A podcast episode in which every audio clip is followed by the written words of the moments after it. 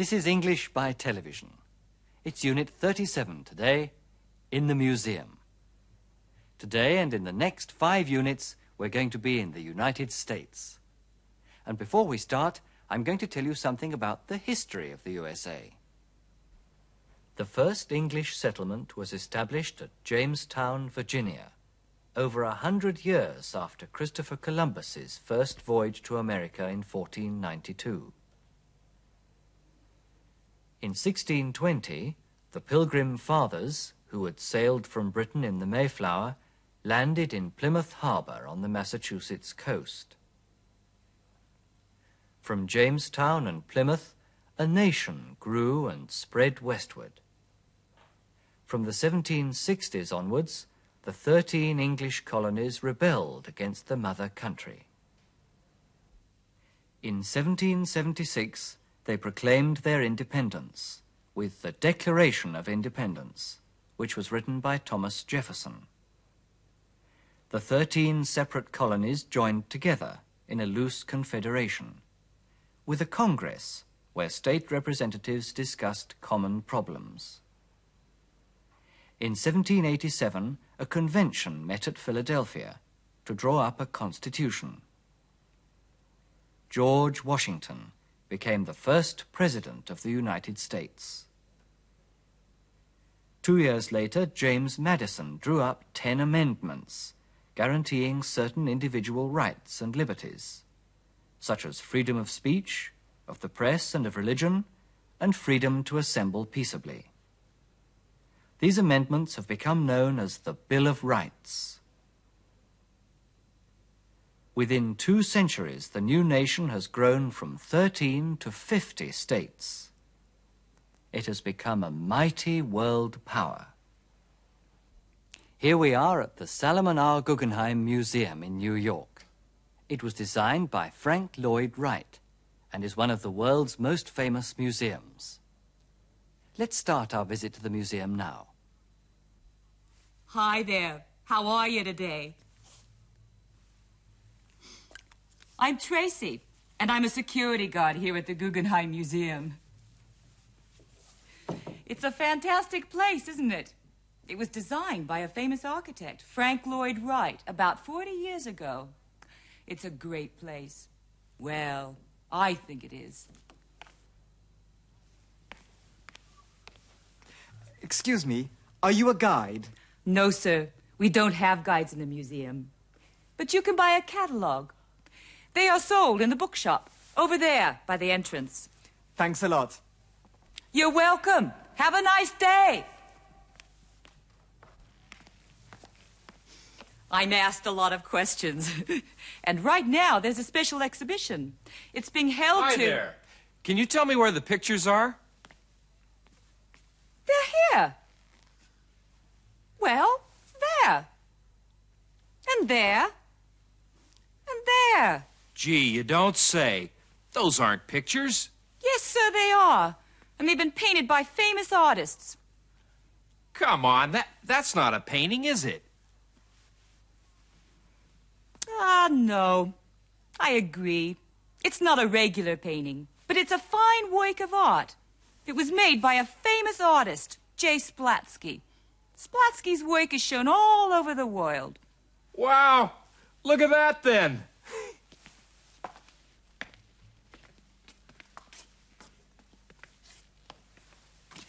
Beautiful, isn't it? Not exactly. But I can see the name of the artist anyway. It was painted by Bertram J. Philbeck. No, sir. I'm afraid you're wrong. Philbeck didn't paint it. It was painted by Splatsky's daughter, B. Splatsky. Look. I don't get it. The name's written there on the um, picture. Yes, I know. it was painted for Mr. Philbeck. But he never pays for his pictures. Well, he never pays cash. So, B. Splatsky painted this one specially for him. It's called On Credit. Who paid for it? oh, no one paid for it. That's why it's called On Credit. It was given to the museum by the artist. Well, what do you know? Excuse me. I'm being called on my radio. Yes? Sure. I'll be there momentarily. I must go. One of the paintings has been damaged. What have you done to that painting? Look, it's ruined. I haven't touched the painting. It's always been like that. It was painted with a hole in it. Come on, come on. What's happening here? This picture has been damaged. Oh, that's all right. It was damaged last week. You see, people don't like it. Don't worry. It's going to be restored. Then it will be damaged again. Most people don't like it. I don't think I like it. Not really. Modern art is difficult, isn't it? Some people like it very much. Gee, look at that. Isn't that just great? Cute, isn't it? Others aren't so sure. What do you think of that? Hmm, I don't know. It's kind of funny. Hmm, I agree. Do you know what it is? Hmm, I don't know. I wonder. Is it a fish? Mm, no, I don't think so. Maybe it's a frog. Some people argue about the paintings and sculpture. I like it. I like it. No, it's awful. Did we really pay to see this? I shall insist on complaining to Mr. Guggenheim personally. You can't. Mr. Guggenheim is dead. Killed by one of his pictures, no doubt. And sometimes the pictures are damaged. And the police are called, and people are arrested. And of course, some people don't come to look at the pictures. But I have a job to do. The pictures must be protected. Excuse me, sir. You can't take pictures out of the gallery. It's forbidden. I'm not taking the picture away. It's being put back. Put back? I don't understand. It was stolen. I stole it. But no one would buy it. No one. Now I want to put it back. Ah, I get it. I always try to help.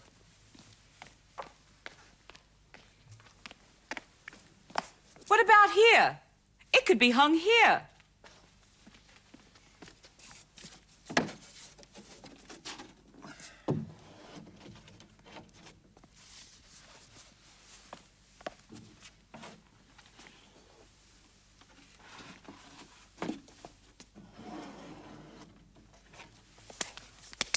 This way up. It has to be hung like this. Oh, I see. No wonder people didn't like it the other way up. Hmm, looks quite nice now. Are you going to arrest me for stealing the picture? Of course not. You've been taught a lesson. a lesson about art. Ladies and gentlemen, the museum will be closed in two minutes.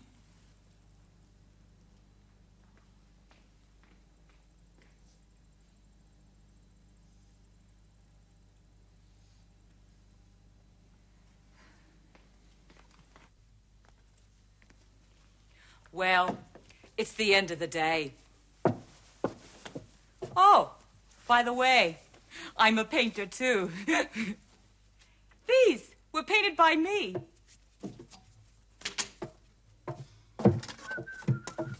I'm still working on this one. It'll be finished soon.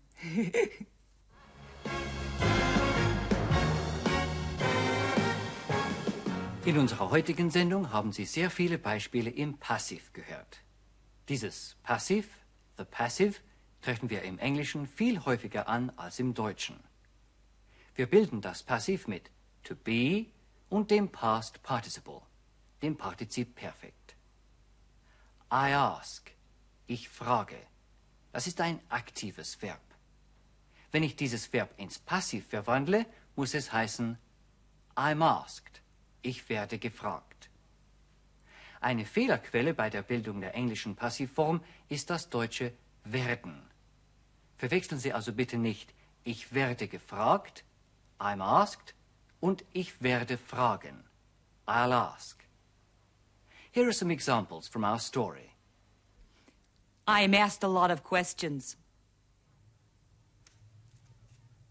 You can buy a catalog. They are sold in the bookshop over there by the entrance. Schauen wir uns die Passivformen in den anderen Zeitstufen an. Wir haben gesagt, wir bilden das Passiv mit to be und dem Partizip Perfekt. To ask, passive, to be asked. Simple present, I ask, I'm asked. Simple past, I asked, I was asked. Present perfect, I've asked, I've been asked. Past perfect, I had asked, I had been asked. The will future, I'll ask, I'll be asked. The going to future, I'm going to ask, I'm going to be asked. And finally, the future perfect, I'll have asked, I'll have been asked. Now watch how these tenses are used. This picture has been damaged. Oh, that's all right. It was damaged last week. It's going to be restored. Then it will be damaged again. Wann verwenden wir nun solche Passivkonstruktionen? Das hängt sozusagen von der Blickrichtung ab, was wir hervorheben möchten. Wright designed the Guggenheim Museum. Das ist ein aktiver Satz. Der Urheber, the agent, in diesem Falle Wright, steht im Zentrum der Handlung. Es war Wright, der das Guggenheim Museum entwarf. Liegt uns dagegen mehr am Objekt einer Handlung, also hier am Guggenheim Museum, so können wir dieses Objekt zum Subjekt eines passiven Satzes machen. The Guggenheim Museum was designed by Wright. Im passiven Satz steht das Ziel am Anfang. Und dann blicken wir erst zurück auf den Urheber. Den Urheber kennzeichnen wir beim Passiv mit der Präposition by. It's a fine work of art. It was made by a famous artist, J. Splatsky.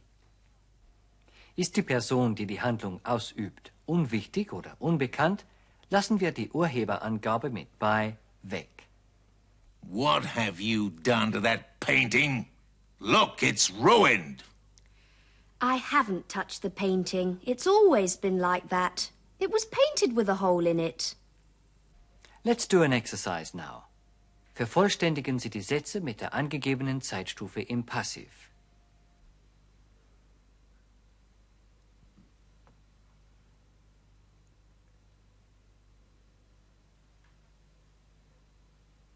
Catalogs are sold by the entrance. Bei Catalogs haben wir hier die amerikanische Schreibweise verwendet.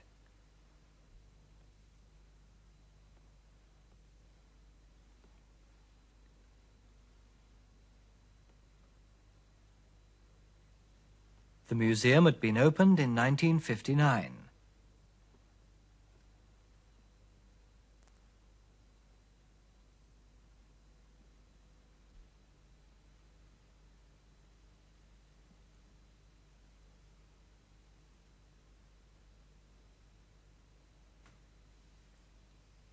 A special exhibition is going to be shown next month.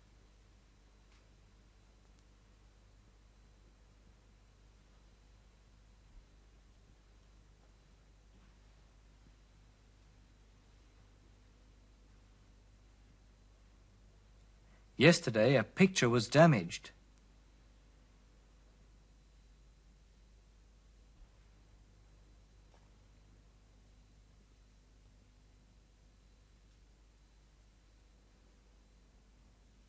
The police were called.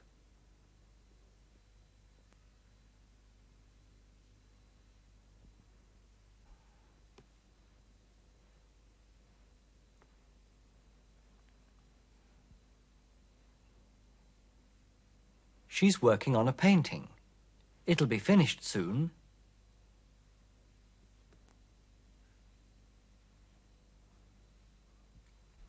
Now the story again. When you see the sign, repeat the sentence. Hi there. How are you today? I'm Tracy, and I'm a security guard here at the Guggenheim Museum. It's a fantastic place, isn't it? It was designed by a famous architect, Frank Lloyd Wright, about 40 years ago. It's a great place. Well, I think it is. Excuse me, are you a guide? No, sir. We don't have guides in the museum. But you can buy a catalog. They are sold in the bookshop, over there by the entrance.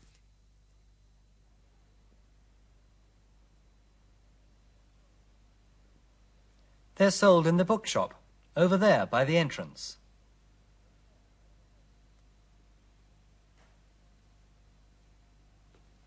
Thanks a lot. You're welcome. Have a nice day. I'm asked a lot of questions. and right now, there's a special exhibition.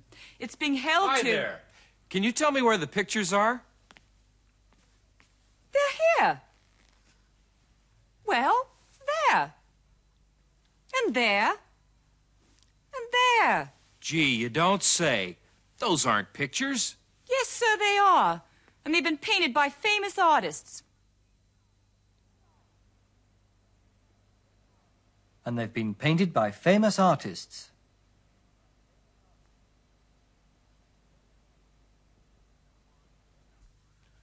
Come on, that that's not a painting, is it? Ah, no. I agree. It's not a regular painting, but it's a fine work of art. It was made by a famous artist, J. Splatsky. Splatsky's work is shown all over the world. Wow. Look at that then.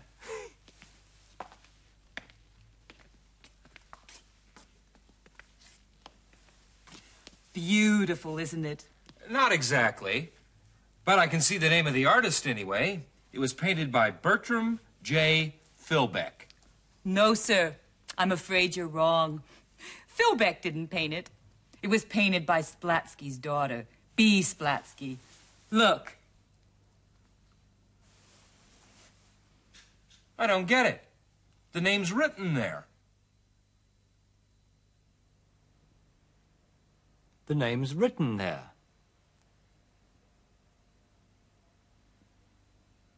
On the um, picture. Yes, I know. it was painted for Mr. Philbeck. But he never pays for his pictures. Well, he never pays cash. So, B. Splatsky painted this one specially for him. It's called On Credit. Who paid for it? oh, no one paid for it. That's why it's called On Credit. It was given to the museum by the artist.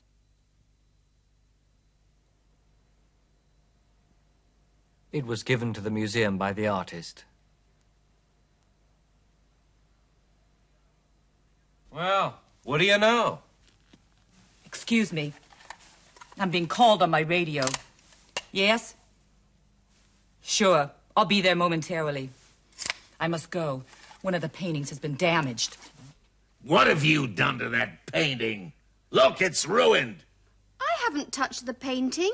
It's always been like that. It's always been like that. It was painted with a hole in it. Come on, come on. What's happening here? This picture has been damaged. Oh, that's all right. It was damaged last week. You see, people don't like it. Don't worry. It's going to be restored. Then it will be damaged again. Then it will be damaged again.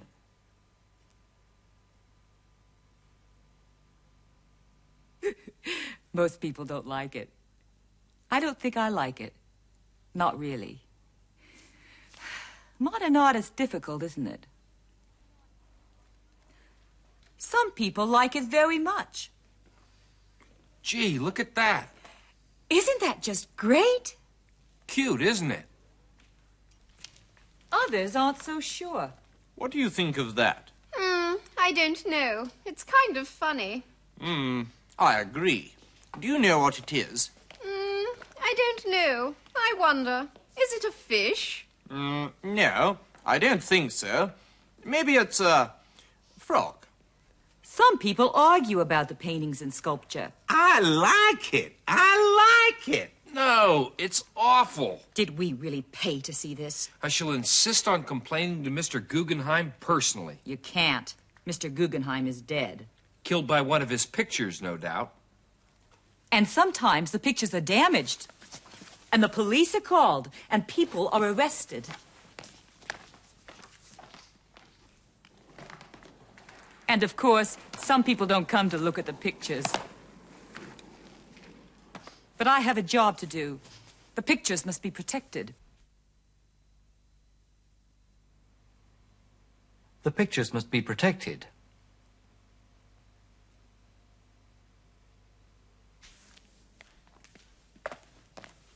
Excuse me, sir. You can't take pictures out of the gallery. It's forbidden. I'm not taking the picture away. It's being put back. Put back? I don't understand. It was stolen. I stole it. But no one would buy it. No one. Now I want to put it back. Ah, I get it. I always try to help.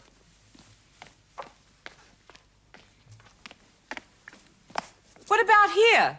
It could be hung here. It could be hung here.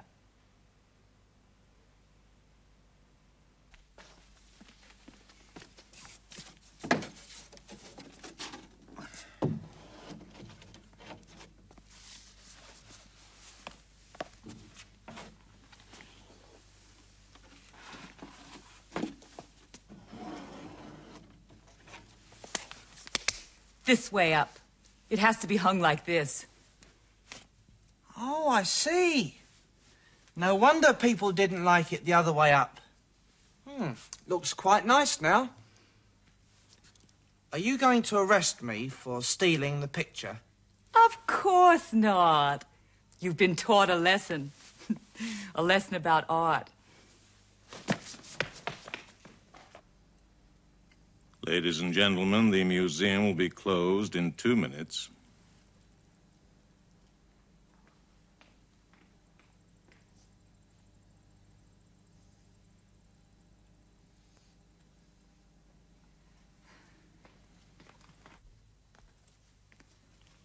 Well, it's the end of the day.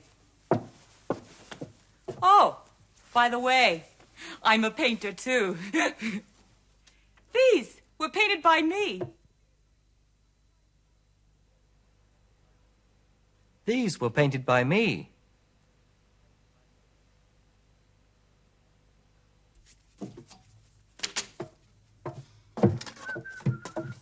I'm still working on this one. It'll be finished soon. Can you answer a couple of questions now? What secret did Tracy reveal before the museum closed?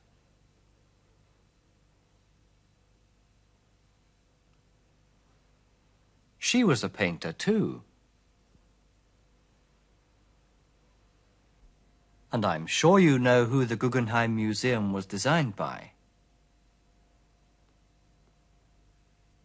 It was Frank Lloyd Wright.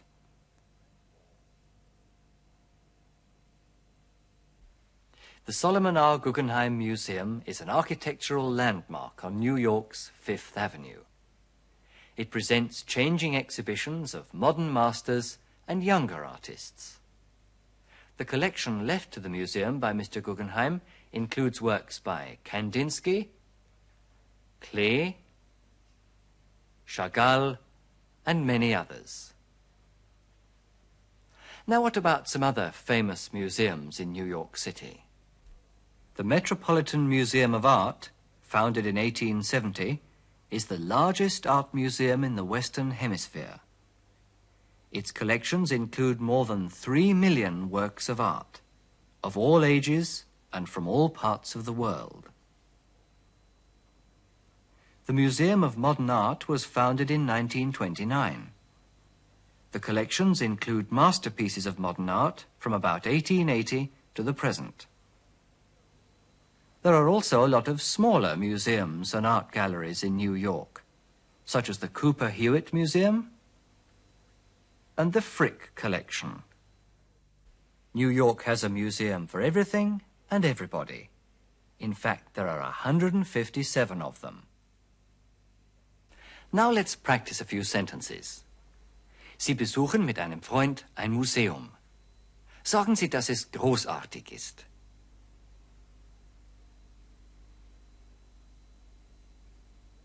It's a great place. Sagen Sie, dass die Gemälde Picassos im ersten Stock gezeigt werden. Be careful, you're in the States.